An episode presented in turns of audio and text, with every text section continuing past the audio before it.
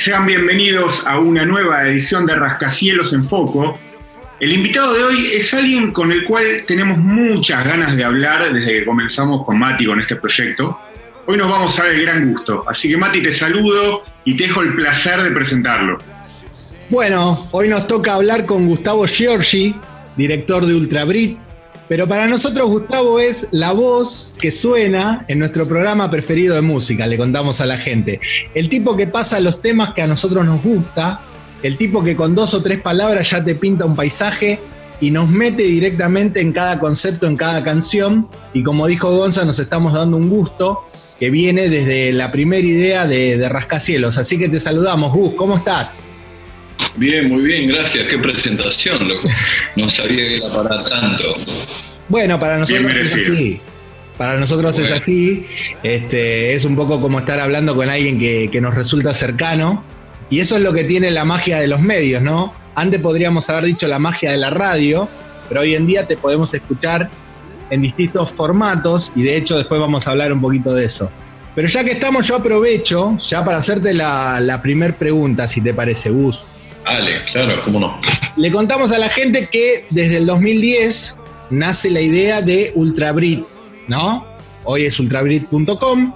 En su momento, si no me equivoco, a partir del año 2012, empezaste a sacar a la calle una revista de muy alta calidad, ¿sí? No solo la calidad informativa, sino la calidad del papel. Era como irse a comprar un libro cada vez que salía la revista y, o por lo menos eso significaba para nosotros. Y lo que yo te quiero preguntar puntualmente es, ¿qué posibilidades te dio dirigir un medio tan prestigioso que básicamente enfoca en una movida que es muy rica a nivel internacional y quizás no es tan explotada a nivel local?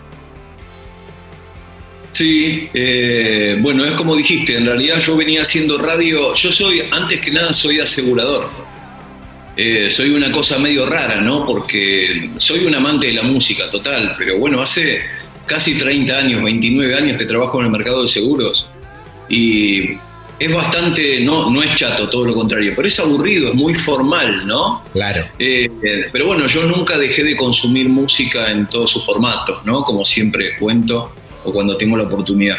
Entonces, bueno, eh, me mantuve siempre enchufado con la música y la verdad que no sé si de casualidad, pero eh, medio de casualidad empecé a hacer un programa de radio en el 2007.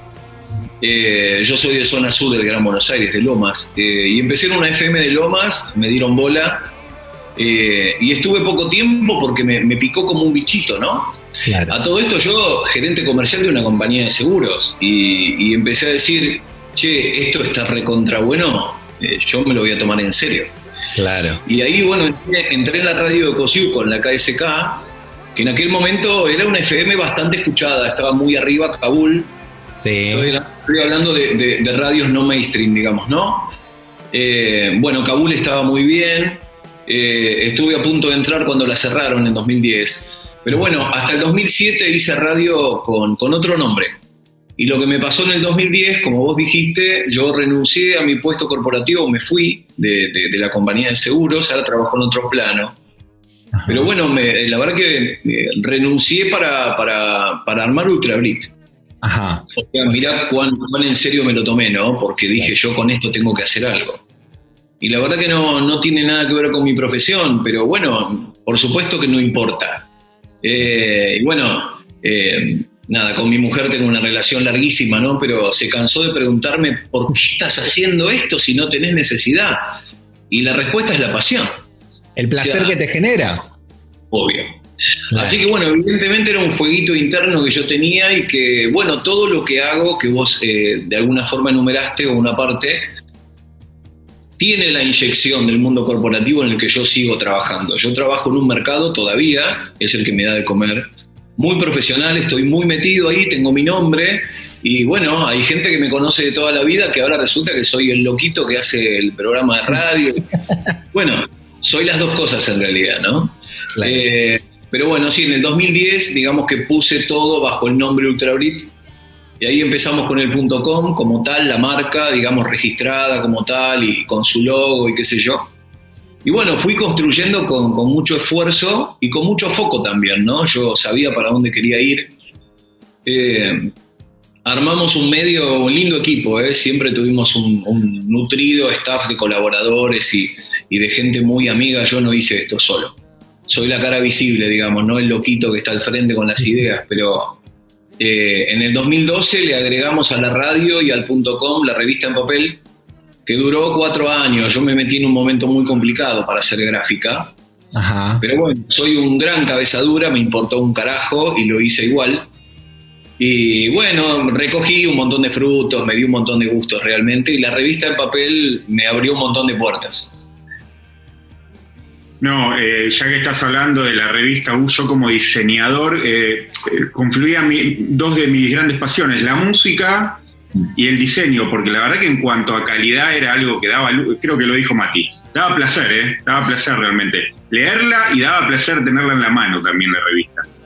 Sí, yo, yo soy objetivo, ¿no?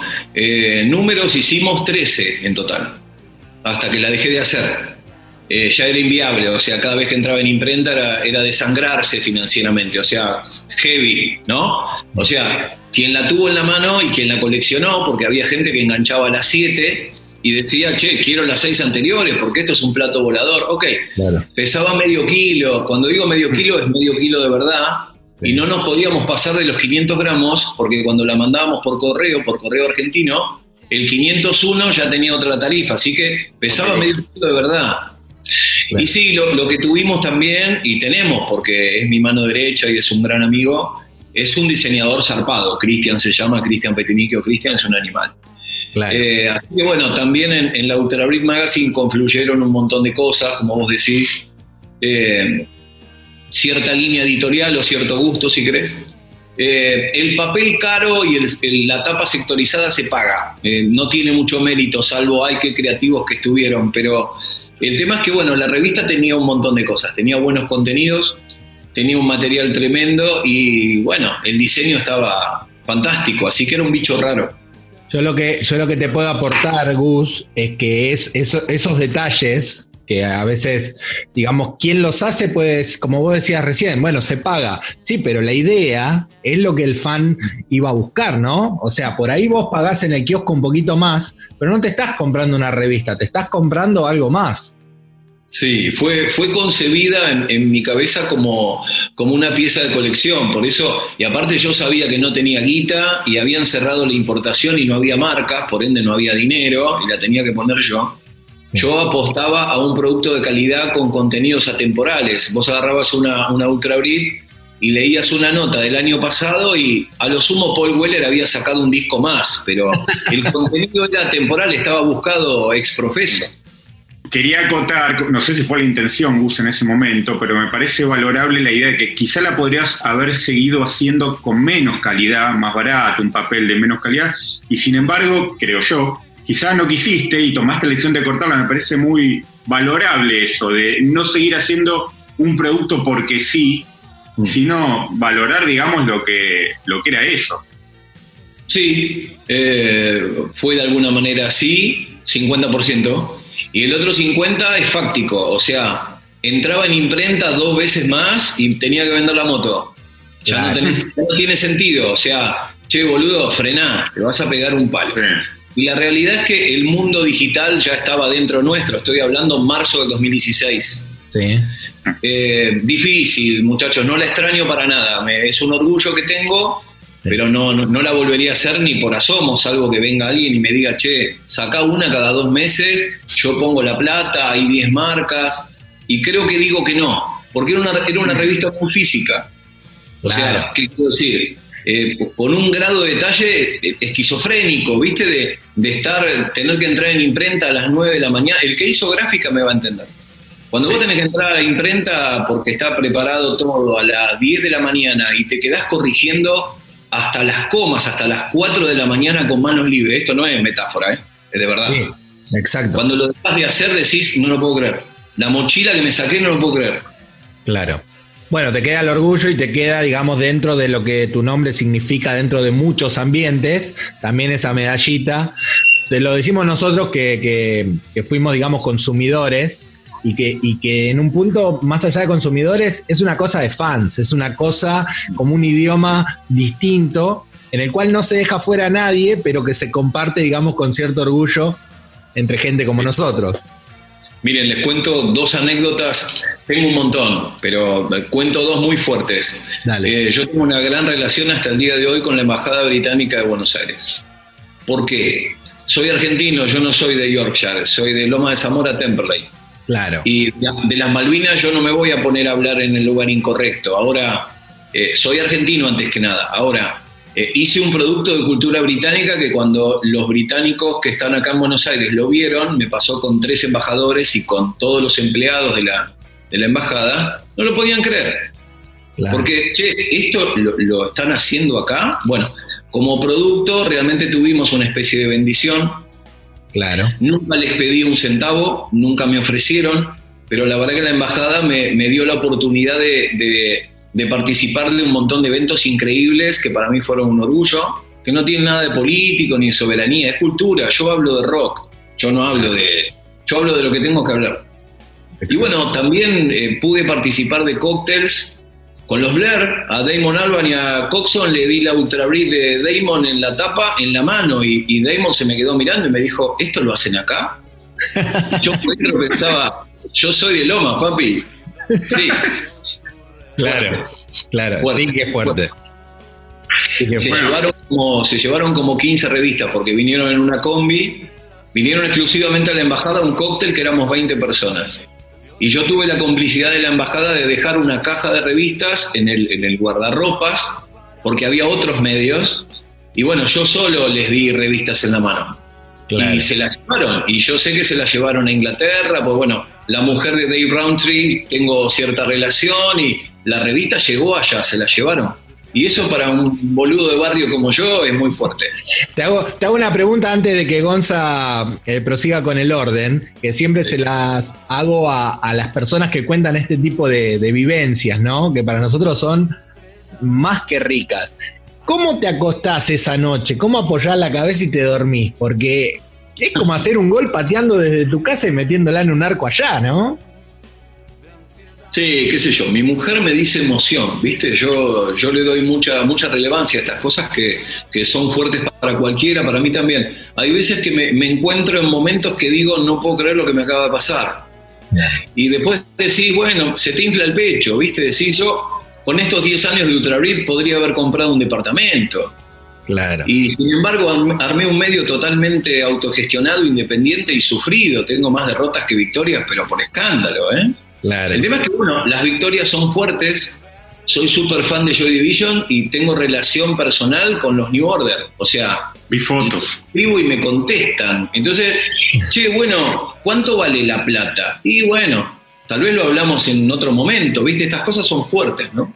Seguro, seguro, seguro. Me, me, encantó, me encantó, me encantó donde nos estamos metiendo. Nos fuimos un poquito del orden, Gonza, pero esto es lo que buscaba. No importa, no importa, la música es un viaje, nunca sabes dónde vas a terminar. Vi fotos, Gus, en, tus redes con Bernard Sumner, con Stephen Morris. La verdad que como fan también de New Order y de Joy Division, extensivo a Mati, es wow. Sí, realmente uno cuando lo ve de afuera, antes de, escucharte, es llegaste, a algún lado llegó Ultra ahorita, evidentemente que conseguiste cosas. Sí, les voy a contar la anécdota. Tengo, eh, bueno, hubo un cóctel que lo, organizamos 100% nosotros con los New Order cuando vinieron en 2014. Nosotros trajimos a Kevin Cummings, yo estuve el año anterior en, Londres haciéndole la propuesta de venir a Buenos Aires con todo pago y armar una expo de fotos tremenda, eso fue otra locura. Estuve. Muy estresante, no les puedo, se lo cuento en otra oportunidad, pero bueno. Eh, y justo ellos venían a tocar para Lollapalooza 2014. Así que vinieron a ver la muestra, eh, hicimos el cóctel el día anterior al show, fue toda una locura. Después, bueno, la relación quedó, eh, hablo mucho con, con, Phil Cunningham, con el guitarra, hablo con Rebecca, que es la manager, es una mujer, es ex asistente de Kevin Cummings, hablo con Tom Chapman, el reemplazante de Peter Hook, en fin. La última vez que vinieron, en 2018, yo la verdad que no tenía un mango, me había agarrado la FIP con el laburo y no estaba en condiciones ni de, ir a ver shows y aparte no estaba de ánimo tampoco. ¿eh? Bueno, y ellos venían de México para Brasil, perdón, de México para Chile, que fue cuando no les llegaron los instrumentos y no pudieron tocar en Chile, antes de venir a Esto fue en noviembre de 2018. Y de 2017, 2018, sí. Bueno, eh, estoy acá en mi casa, viernes a la mañana, tocaban en obras. Y yo la verdad, no, no tenía un mango, pero me podría haber sacado un ticket, me podría haber acreditado. No tenía ganas de ir al show, no estaba de ánimo. Claro. Y viernes a la mañana acá en mi casa me escribe por WhatsApp Phil Cunningham. Hola Gus, ¿cómo estás? Buen día me pone. Yo digo, ah, bueno, Phil Cunningham. Hi Phil, how are you? ¿Qué sé yo? Bueno, eh, ¿venís al show hoy? Y ahí me puso contra la pared, porque si le digo que no tengo plata para ir, soy una rata de puerto. Bueno, cuando estaba por contestar, no sé qué, me dice, porque si querés venir, te dejo dos tickets en la boletería, te pongo un más uno y venís con un amigo. Me cagó. Dije, tengo que ir. Claro, claro, claro. Ok, bueno, sí, dale, Phil, buenísimo, dale, nos vemos hoy a la noche. Ok, voy a la noche con un amigo que lo llamo por teléfono, como te llame a vos. Che, Mati, ¿qué haces hoy a las 8? Nada. Claro. ¿Querés venir a ver a New Order? Vamos de una. Tenemos viento a favor, terminamos en el camarino, porque Phil Cunningham me pone que me dejaba un after show en la Sí. boletería. Claro. Bueno, el after show fueron dos, termina el show, la gente se va, el show estuvo tremendo, la gente se va, nos quedamos ahí, éramos ocho, y viene un patobicón inglés y nos viene a buscar. Estábamos con el after show en la mano, ¿no? Bueno, y yo tenía puesto una remera, que ahora voy a contar cuál, y una campera, un iclo negra, ¿viste? Así, livianita, no, no hacía mucho frío. Entonces, bueno, nos hacen pasar atrás del escenario y nos quedamos ahí en fila esperando que venga alguien. Ese alguien fue Rebeca, Rebeca es la manager. Entonces Sí. cuando me ve, hey Gus, how are you? Viene y me da gordita, muy simpática, me da un abrazo y cuando me ve la remera, yo tenía una remera que, te- la tengo, que dice Je suis Morrissey y en la espalda dice otra cosa en inglés, o sea, el frente es negro con letras blancas y en la espalda dice en inglés algo. Entonces Rebeca me mira y me dice, tu remera. O sea, me miró el pecho y me dijo, no way. Y yo me lo tomé medio en joda, pero claro, cuando voy al camarino arriba y Bernard Sumner saludó uno por uno, nos recibieron con cerveza corona, con papas fritas, con frutas, con yogures. Y a los cinco minutos me clavó la vista en la remera y se pudrió todo. Claro. Claro, claro. No se pudrió todo, me dijo, con vos no es, pero bueno, hice una declaración importante y hubo fotos de ese momento y hasta que no me puse la camperita negra uniclo que me tapara la remera, no se quiso sacar una foto conmigo. Claro. Esto está bueno al margen del chiste, que yo fui con la remera equivocada, fui como medio gallito, ¿no? claro. Eh, es que tienen una pica tremenda. Bueno, vos lo contaste en el podcast, en el especial de Johnny Marr, pero Sí. me quedó la duda a mí si, si es con todos los Smiths, e inclu- No. incluido Johnny Marr, No, Bueno. o con Morrissey. no, no, a Johnny Marr lo aman en todos lados. Claro. No, no, el tema es Morrissey, porque Morrissey en el 83, abriéndose paso con los Smiths, eh, fue la estrategia que utilizó de armar polémica por todo, los bardeó a todos, los puteó a todos. Morrissey fue muy malo y en Manchester no lo pueden ni ver. Es Bueno, así. pero, pero eso pasó acá con Luca y sin embargo Luca acá terminó siendo como un personaje pintoresco también. Según para quién, Mati. Hay gente que, bueno, a- a- se transformó en un mito muy grande, Luca. Es un buen tema también. Es, un- es una buena analogía. Eh, no, me pasó también, ahora volvemos a Luca si querés, pero el tema Morrissey también me pasó con otra remera, tengo muchas, en un show de Depeche Mode en Londres. Ajá. El público de Depeche Mode no lo puede ni ver y el público de Cure no lo puede ni ver. Acá somos todos iguales. Allá son tribus y pasaron 40 años y todo eso está vivo. Claro. Si Gonza me permite, mira, justo me diste Sí. el pie para la, para la pregunta que seguía, y ahora vamos a, vamos a ir a la tuya, Gonza. Eh, yo, yo- bueno, vos dijiste que sos de Lomas, ¿no? Y, y yo te quiero preguntar, porque sos contemporáneo a los movimientos de, Dark y post-punk acá en la Argentina, que no sé si en ese momento se llamarían así, pero bueno, hoy los conocemos así. Yo lo que te quiero preguntar puntualmente es, ¿con quiénes compartías esa pasión, ¿no? Que, que ya, ya contaste que para vos es algo muy, muy fuerte. Y también esto que vos decías, ¿cuáles eran los lugares comunes donde te encontrabas con la gente que le gustaba este, este palo? Y, el tema de las rivalidades de las bandas, y en ese momento acá en la Argentina también se entendía así, ¿no?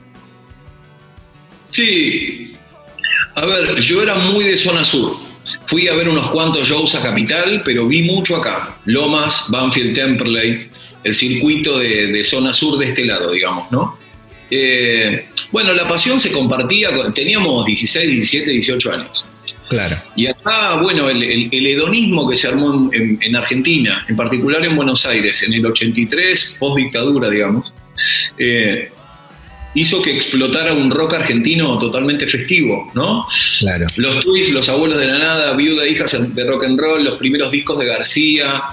Eh, pero bueno, en paralelo apareció Fricción, apareció Don Cornelio. Eh, en la televisión tenías periodistas, un poco más adelante, periodistas como Polo, como Fabián Polosecchi. Había todo un palo ahí oscuro. Virus tenía su oscuridad también. Y lo que pasó con, con Luca, y particularmente con Sumo, porque salió Sumo en paralelo, es que era una banda eh, tremenda, súper poderosa, pero a Luca no, no Luca no le caía simpático a todo el mundo. O sea, era un momento que decías, boludo, callate un poco. O sea, la banda está tremenda. Lo estoy hablando en tiempo real, ¿eh? Después Luca se transformó en otra cosa, ¿no? Eh, el personaje Luca de, a cada rato aparecer en la tele haciendo cosas de monigote era medio fuerte. Pero bueno, fue una época espectacular del rock argentino, ¿no? Y la verdad que a mí me, sirvió de mucho porque de alguna forma me, forjó musicalmente, 100%. ¿Tenías pares en el barrio? ¿Tenías gente que estaba en, en tu mismo plan? Lleno, estábamos todos en ese palo. En realidad, eh, no estaba tan diversificada la música. La electrónica como tal, si bien venía de Kraftwerk y de Depeche Mode 1980 y de ellos, el acid house, viste, eh, puso el, foco en otro lado en el 88-89 y después vino el Manchester, pero para el 85-86 el, post-punk se empezaba a hablar del post-punk. Era una música dark, oscura, con The Cure al frente. Perfecto, perfecto. ¿Gonza? No, no, dijiste Acid House 88, 89 y me viene la Z95 directamente a la cabeza, que fue también marcó una época. Supongo que, no sé si lo habrás escuchado en su momento, pero a muchos nos marcó una época. Me quedo muy enganchado en lo que dijo Mati, de la comparación de Morrissey y Luca. Estás contando que Morrissey usó como estrategia esta cuestión de empezar a hablar mal de colegas. Y acá Luca, yo siempre pensé que un poco hizo lo mismo se peleaba quizá con Federico Moura o decía algo de los Soda, y después te enterás que quizá tenían buena relación por otro lado en cuanto a las bandas. Era una cuestión más para la afuera o para la gente, me parece. No sé si coincidís. Yo creo que las dos cosas. En realidad, eh, ahí hay eh, esa analogía sí que es correcta, claro, porque eh, Luca todo bien hasta que abría la boca de más con alguien y la bardeaba. Pasó con Spinetta. A Spinetta le gustaba Sumo y le gustaba Luca. Hasta que un día la bardeó. Claro. Eh, lo, de Morrissey fue súper, súper más exprofeso que lo de Luca. Para una de las Ultra la, la tapa de Smiths de, de, la Ultra Magazine, hicimos un especial ahí. Y entre otros entrevistamos a Mike Joyce, al baterista. Y a Craig Gannon también. ¿Cómo? Y a Craig Gannon, ¿no? ¿También? Sí, a Craig Gannon también y a Andy Rourke, en realidad a, todos, menos a Morris y a Mark, que son casi imposibles. Eh, bueno, Mike Joyce dijo que dos cosas dijo. Primero, una frase muy futbolera, espectacular, que la transformé en copete de la revista, que dijo que cualquier banda podría haber sido espectacular teniendo a Morrissey o a Mark, y nosotros teníamos a los dos. Tremendo. Claro, claro. Sí, igual, ¿eh? Tremendo. Sí, y después eh, vos sabés que lo, entrevistamos en, mi oficina con Sebastián Chávez, que hoy tiene silencio, gran amigo. Y Mike Joyce estaba tomando un té en la cocina de la casa con un calefón atrás, yo no lo podía creer, ¿no? sí, nos contó en la intimidad que, la primera entrevista que tuvieron como banda de Smiths fueron los cuatro a la redacción de la revista. Y el periodista los maltrató. Y a partir de esa entrevista empezó a ir Morrissey solo y siguió Morrison solo porque hacía lo que quería con los reporteros. Vos fijate, al margen de la controversia, que siempre fue una estrategia de por sí, el tipo en la segunda entrevista que llamaban a The Smiths iba a Morrissey solo. ¿Por qué? Porque se los comía como un pancho. Claro. Bueno, pero es una especie de virus, Morrissey, porque él formaba parte también de ese, de ese movimiento previo a los Smiths. O sea, era un tipo que siendo joven estaba ya en los medios, hacía críticas para algunas revistas y demás, y quizás, quién sabe, conocía justamente toda esa mugre y se los comía desde adentro, me, imagino esa, esa, esa, figura. Sí, eh, hay una, anécdota conocida de Tony Wilson de, Factory, que eh, se fue a la tumba arrepintiéndose de no haber fichado a Smiths. Pero eh, principalmente pasó porque Morrissey era un personaje bastante border. Escribía para los medios, era presidente del club de fans de Sarasa. Pero bueno, era un tapado, evidentemente, ¿no? Porque mirá, lo que soy, ¿no? O sea, bueno, y en algún momento fue todo ataviado con, collares y camisas de abuela y anteojos y un jopo así, hablar con Tony Wilson para decir, voy a armar una banda que vos me tenés que fichar. Y Tony Wilson lo sacó con las patas para adelante. Sí, anda, Steven, anda. Claro. Así, bueno, culpa compartida, ¿viste?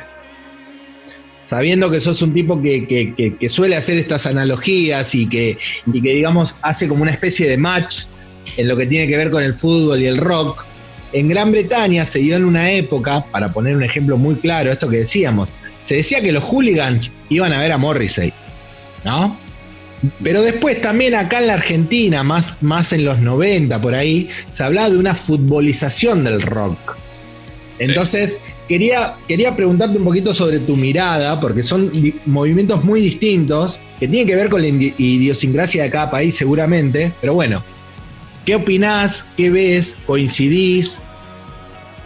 Sí, a ver, eh, nosotros somos un país muy especial, ¿no? Quiero decir, acá ha venido, no sé, John Watson, que no sé cómo se llama, que fue el que erradicó a los hooligans en Inglaterra. Fantástico. Sí. Allá te pegan, si no entendiste por las buenas, te pegan tres palazos y vas adentro. Sí. Y esto es un quilombo. Entonces, no sé hasta dónde se puede comparar. Sí, lo que hay es un paralelismo, me parece que ocurren, debe ocurrir en todos los países del mundo, pero bueno, el rock y el fútbol van de la mano como el rock y las motos van de la mano. Ahora lo que ha ocurrido, me parece, es un tema más sociológico y me copa la, temática. ¿eh? Me parece que hay, bandas, empezando por Los Redondos, que han eh, asumido la carga de un, de un, ¿cómo te diría? de un desaguisado social heavy metal, porque si vos mirás la identificación, yo fui muy fan de Patricio Rey hasta el bayón para el ojo idiota. pero es un raye que he tenido con un montón de bandas, ¿no? Cuando se vuelven demasiado populares, las dejo de... Antes de la explosión popular, digamos. Claro, pero bueno, cuando vos, al margen de la música, porque los redondos no eran eh, callejeros, eh, digamos, había un vuelo poético en el Indio Solari superior.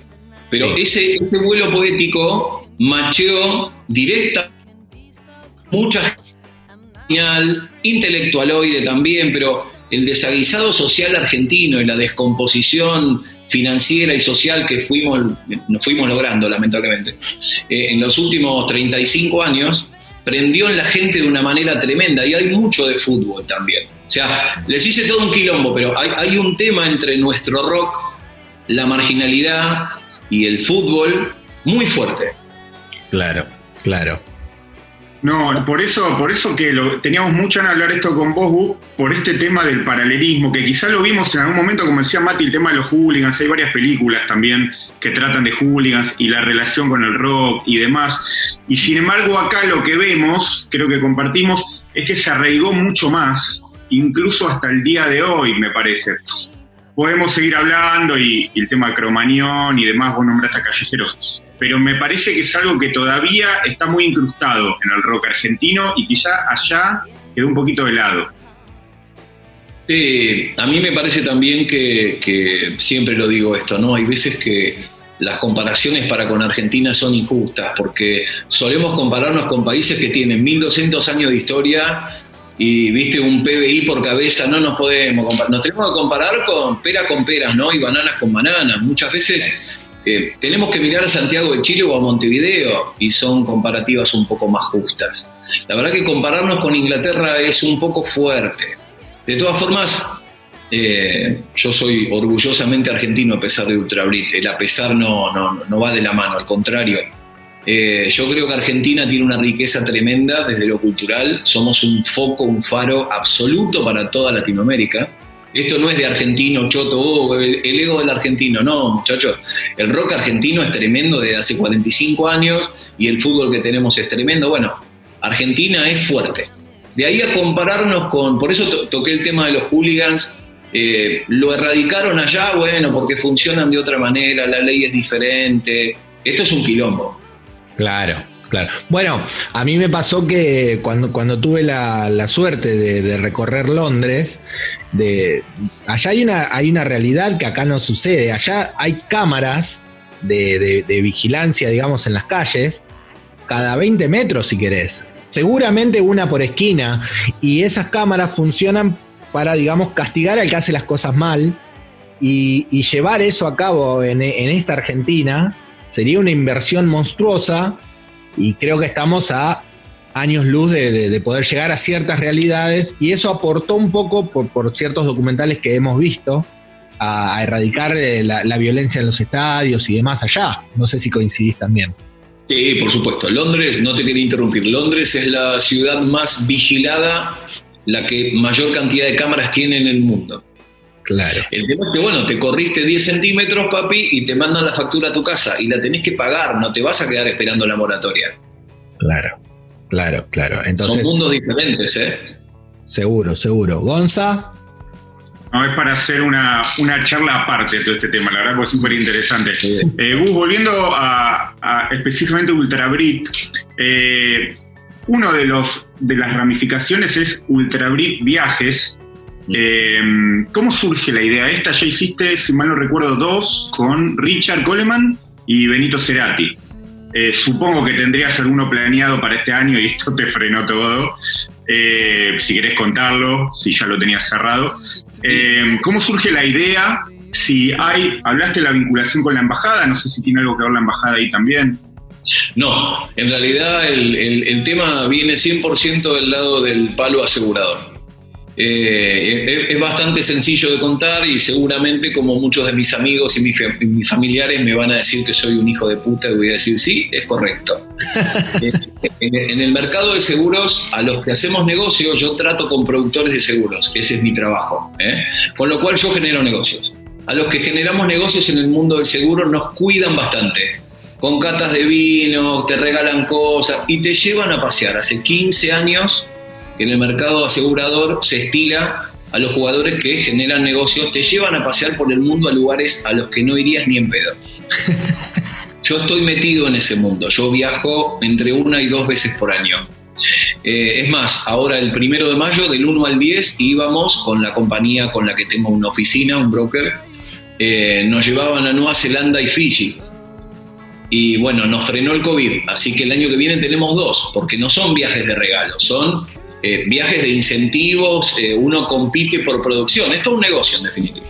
La realidad es que viene de ahí, o sea, yo estoy muy acostumbrado a que me lleven de viaje, estoy del otro lado del negocio y me voy con 100 dólares en el bolsillo y un montón de música y una valija y vuelvo con 50 dólares porque me pagan hasta los tragos de la noche. Y la verdad que hice viajes increíbles, todos los viajes que hice a Europa, fui 14 veces a Inglaterra y muchos tienen que ver con haberme abierto el viaje de vuelta y aprovechar, bueno, che, Gus, no, vamos a aquello, Sicilia y Roma, dale, ¿de qué fecha a qué fecha? Listo, agendado, buenísimo. Y automáticamente muchos de los que viajamos nos abrimos el viaje y bueno, algunos se quedan en París, yo siempre me tomé el palo a Inglaterra. Claro. Así que yo lo, que vine haciendo fue mirando ese viaje por dentro y aplicándolo al rock. Y dije, yo tengo que armar un viaje como los que yo disfruto como pasajero. De ahí viene el viaje. Claro. Y ahí viene también la tarifa del viaje. O sea, el viaje no es un viaje, es una experiencia. Y encima te lleva un, muchacho con un poco de, cultura musical como yo. No soy nadie, pero tengo un trabrit eh, digamos que el curador del viaje y el guía del viaje soy yo, que también puede tener su valor agregado. Y bueno, son nueve días y ocho noches que no, nada, te mato. O sea, el viaje te mata. O sea, termina el viaje y decís, no lo puedo creer. Bueno, ese es el concepto.